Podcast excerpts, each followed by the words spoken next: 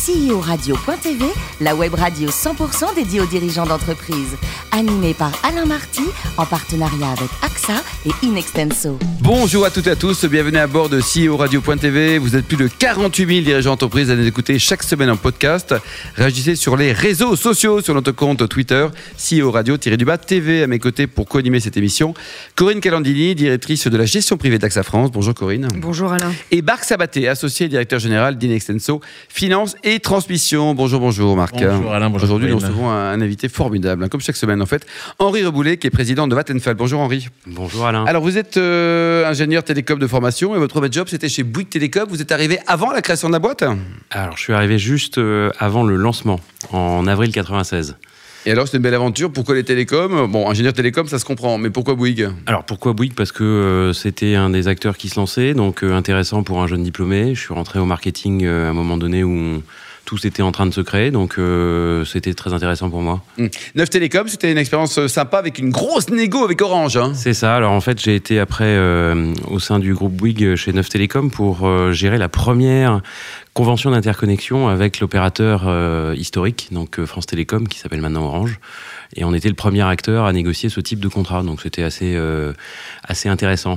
Deux ans de ensuite au BCG, là, les, les honoraires étaient déjà élevés à l'époque euh C'est ça. des très, consultants très élevé. Non, vous quoi vous la, haute, pour, la haute culture, ça, se, ça, ça coûte cher. vous travaillez pour, également dans le domaine des télécoms pour SFR. Là, Ouais, hein. on a, j'ai beaucoup travaillé pour SFR pour- quand j'étais au BCG. Ensuite, vous allez intégrer Télé2 et vous êtes dans, dans une filiale de Télé2, hein, les cartes prépayées. Ça, me rappelle notre jeunesse, Marc Sabaté, hein, les cartes prépayées. Presque le Minitel. Oui, c'est ça. quoi. Adieu comme 2000, bonjour. Oui, alors j'ai dirigé une filiale de Télé2 pendant 7 ans euh, qui effectivement vendait des produits euh, de cartes téléphoniques prépayées et un certain nombre d'autres services pour les gens qui ont besoin d'appeler à l'étranger. Et vous avez également travaillé pour des Hollandais qui viennent en France pour fermer leur filiale. C'était quoi Alors malheureusement, oui, j'ai eu euh, une expérience avec KPN, donc qui est l'acteur opérateur historique hollandais, qui avait des activités en France. Donc euh, je les ai rejoints pour développer la filiale et au bout de six mois, euh, décision stratégique, euh, bah, on s'arrête en France. Donc euh, six mois pour développer, six mois pour plier. Ouais, c'est ça. Et Le management à la néerlandaise, ils sont comment? Ce sont des gens gentils, non, les néerlandais? Ça dépend. Sympathiques, avenants. Corinne, vous connaissez des, des Hollandais ou pas? Hmm, Non, Pas vraiment. Pas vraiment, quoi. C'est assez direct comme management.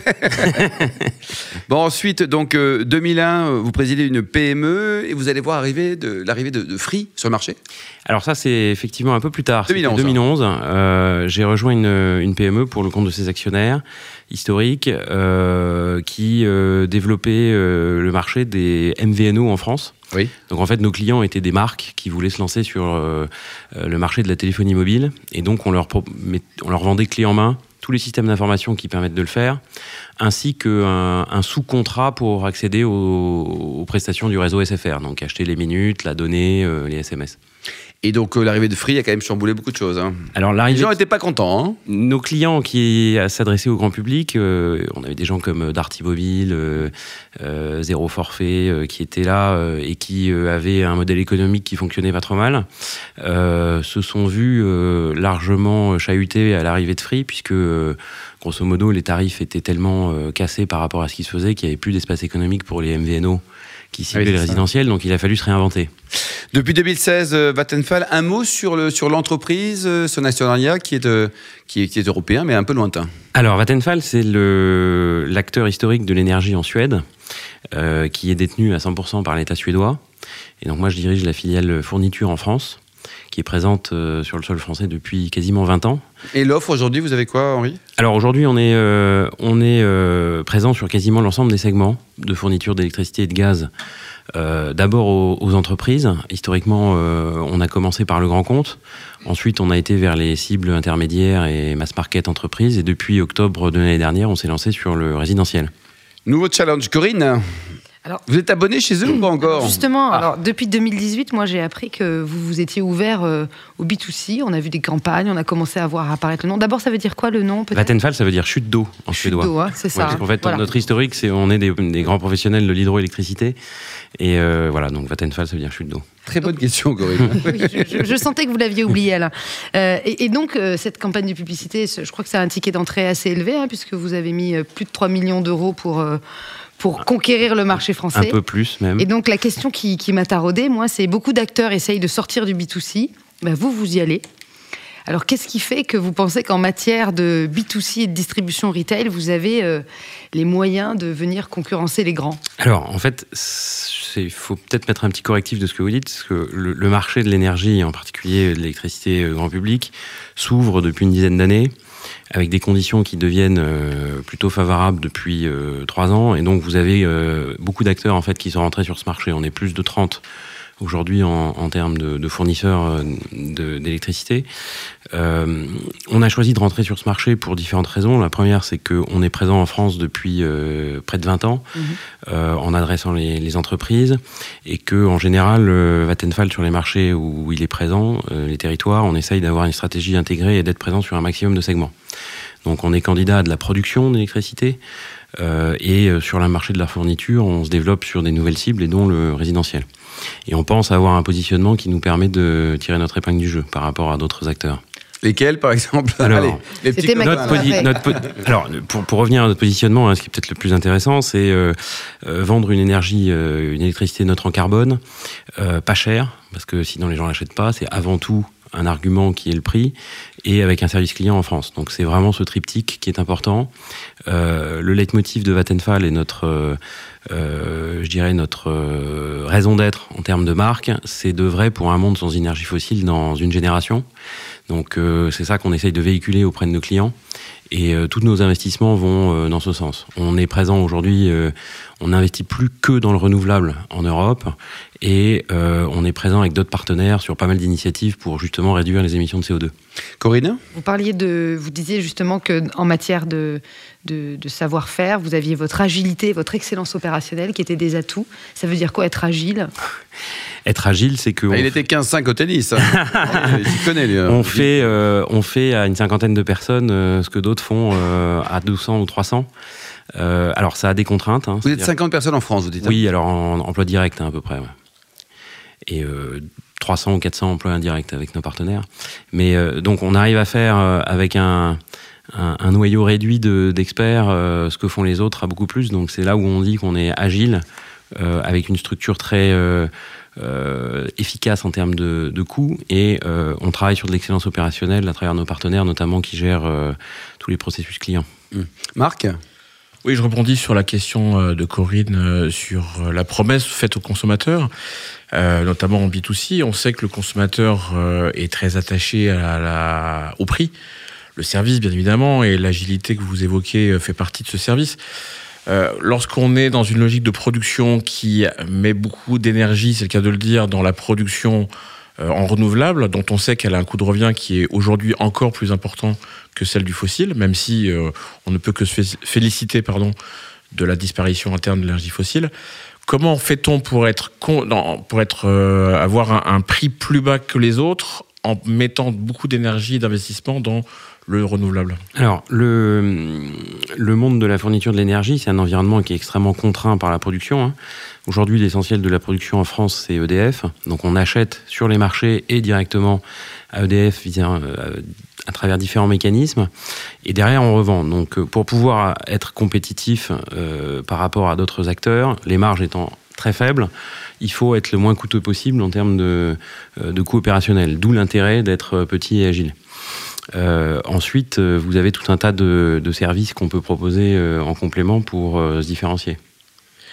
Donc euh, également, vous êtes partenaire de Passe Rénov depuis avril 2019. Exact. Si je suis bien informé. Exact. Euh, qui est un programme Prime Énergie qui a été mis en place par le gouvernement, par le gouvernement français. Euh, pour vous, c'est un outil de communication et qu'est-ce que ou pas ou, et qu'est-ce que vous pensez de la nécessité d'aider les ménages, les consommateurs justement, à rénover l'habitat et à euh, modifier leurs, leurs habitudes de, consommation énergétique Alors aujourd'hui, le, vrai levier pour réduire votre facture d'électricité, au-delà de la marge qu'on a et sur laquelle on peut rogner, c'est d'aider les clients à faire des économies d'énergie. Donc ça passe à travers différentes choses. Et la première, c'est l'isolation des, bâtiments et, des habitations. Et la, le paradoxe là-dedans, c'est que c'est souvent les gens les plus démunis qui vivent dans des appartements ou des maisons vétustes, qui sont des passoires énergétiques et qui ont euh, besoin euh, justement de faire euh, refaire leur isolation et autres. Donc on est là dans le cadre d'un dispositif qui permet d'aider ces gens-là et pour un euro, on voit aujourd'hui énormément de pubs qui permettent de financer les, des travaux de rénovation énergétique dans les maisons pour le particulier. Et en particulier pour les gens en situation de faible revenu, de précarité. Corinne? J'avais une question peut-être sur la culture d'entreprise que, vous diffusez aujourd'hui. Vous avez dit tout à l'heure qu'une ambition, c'était de voir supprimer l'industrie fossile, toutes les énergies fossiles en une génération. Est-ce que ça se ressent au quotidien dans les équipes? Est-ce que toutes mm. les équipes sont engagées? Est-ce que vous faites euh, des day-to-day euh, action? Et si ça se traduit comment? on, a euh, effectivement pas mal de... Enfin, cet esprit au sein du groupe. Hein. on a des, politiques groupes sur un certain nombre de sujets, les véhicules de société, sur comment on utilise euh, les locaux. Aujourd'hui, la politique du groupe, c'est pour les véhicules de fonction, c'est électrique ou hybride rechargeable. Donc voilà, donc on est en train de changer le parc. Ça se fait pas en deux minutes, mais c'est. Euh, c'est bien parti. Il y a des très bonnes marques suédoises d'ailleurs. Exactement. Pour revenir, euh, pour revenir au sujet, on, travaille sur des, des, sujets technologiques qui permettent de réduire les émissions de, de CO2. Euh, notamment avec des partenaires, et ça va très au-delà de la fourniture d'énergie et de la production d'énergie. Hein. Euh, les, les, les, processus industriels qui consomment le plus aujourd'hui et qui rejettent le plus de CO2, c'est la production d'acier et de ciment. Donc typiquement, on est sur ces deux sujets avec des partenaires en train de travailler avec des procédés euh, qui permettent de faire euh, d'un côté de l'acier en n'utilisant plus euh, de, procédés qui permettent, qui doivent chaudronner à très haute température du charbon, mais avec des procédés basse température qui utilisent de l'hydrogène et qui rejettent de la vapeur d'eau au lieu de rejeter des émissions de CO2. Donc pour la planète, c'est clairement mieux. Et c'est pratiquement aussi efficace d'un point de vue économique que de la production d'acier classique. Une voiture produite avec un acier euh, décarboné de cette façon coûtera à peine 150 euros de plus. oui, c'est rien. D'accord. Marc Oui, une dernière question pour ma part. Euh, on parle beaucoup de green energy. Euh, on a reçu ici même un certain de patrons de l'industrie automobile qui parlait de, véhicules électriques. on voit une transformation, on en parlait à l'instant concernant les véhicules de, de, votre société. Pour vous, demain, le grand marché de la distribution de cette énergie électrique va révolutionner le marché au robinet qu'on connaît aujourd'hui, le marché de la pompe à essence. Qui, qui, seront les acteurs de ce marché? Des producteurs, distributeurs ou des distributeurs euh, pure players Vous avez 3-0, Henri. Alors, euh, euh, il y a un certain nombre d'acteurs en Europe qui développent énormément les plateformes de rechargement pour véhicules électriques. Hein. On en fait partie chez Vattenfall. en Suède, en Allemagne, en Hollande et j'espère prochainement en France. Euh, c'est un marché qui, qui, va se structurer. C'est-à-dire que euh, le, euh, il est très clair que si on veut développer les véhicules électriques, il faut qu'il y ait un réseau de bornes de recharge qui permettent de recharger sans contrainte son véhicule. donc il y a un certain nombre d'acteurs qui investissent. Ça se fera à travers des sociétés privées et les grands acteurs de l'énergie, euh, les grands acteurs de l'infrastructure et probablement les pouvoirs publics qui devront avoir des politiques, euh, euh, je dirais, relativement motrices et aussi jouer un rôle dans la normalisation de tout ça. Alors, jusqu'à l'âge de 25 ans, vous étiez en compétition de ski? C'est ça. Alors? Bah, C'était très bien. fait mal aux genoux par contre. Mais et le tennis, alors 15-5 au tennis, c'est pas mal. Est-ce que le, le, futur vainqueur français de Roland Garros, est-ce qu'il est déjà né? Alors le futur vainqueur français dans Roland Garros, euh, je sais pas. Malheureusement, depuis 83, on n'arrive pas à gagner. Hmm. Ni un grand chelem, ni Roland Garros. C'est dur. Hein, euh, c'est un peu, ouais, c'est un peu dur. Côté cuisine, il paraît que vous êtes le champion du monde du canard à l'orange. Euh, champion du monde, je sais pas, mais ça fait partie de mes recettes favorites. Ouais. Bon, et enfin pour terminer, dernier livre lu, Henri, pas uniquement acheté, vraiment lu. Le vieil homme et la mer. Et alors, c'était bien C'était pas mal. Une note sur 20 Ça m'a donné envie d'aller à la pêche. merci Henri, merci également Corinne et Marc. Fin de ce numéro de CEO Radio.tv. Retrouvez tous nos podcasts sur le site CEO Radio.tv. On se retrouve sur notre compte Twitter et LinkedIn. On se retrouve mardi prochain à 14h précise avec un nouvel invité. CEO Radio.tv vous a été présenté par Alain Marty.